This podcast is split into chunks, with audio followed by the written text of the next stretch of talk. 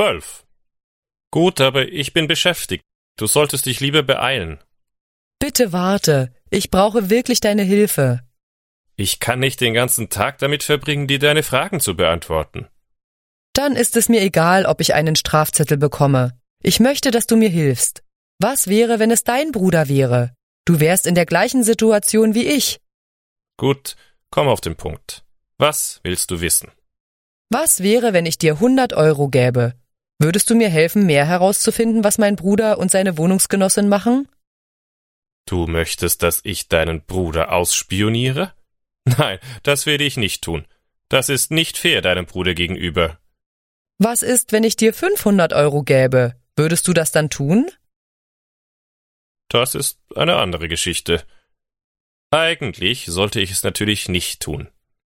Aber für 500 Euro, da würde ich vielleicht bereit sein, es zu machen. Gut. Ich weiß jetzt, mit was für einer Sorte von Mensch ich es zu tun habe. Was meinst du damit? Willst du meine Hilfe oder nicht? Ja, ich will deine Hilfe.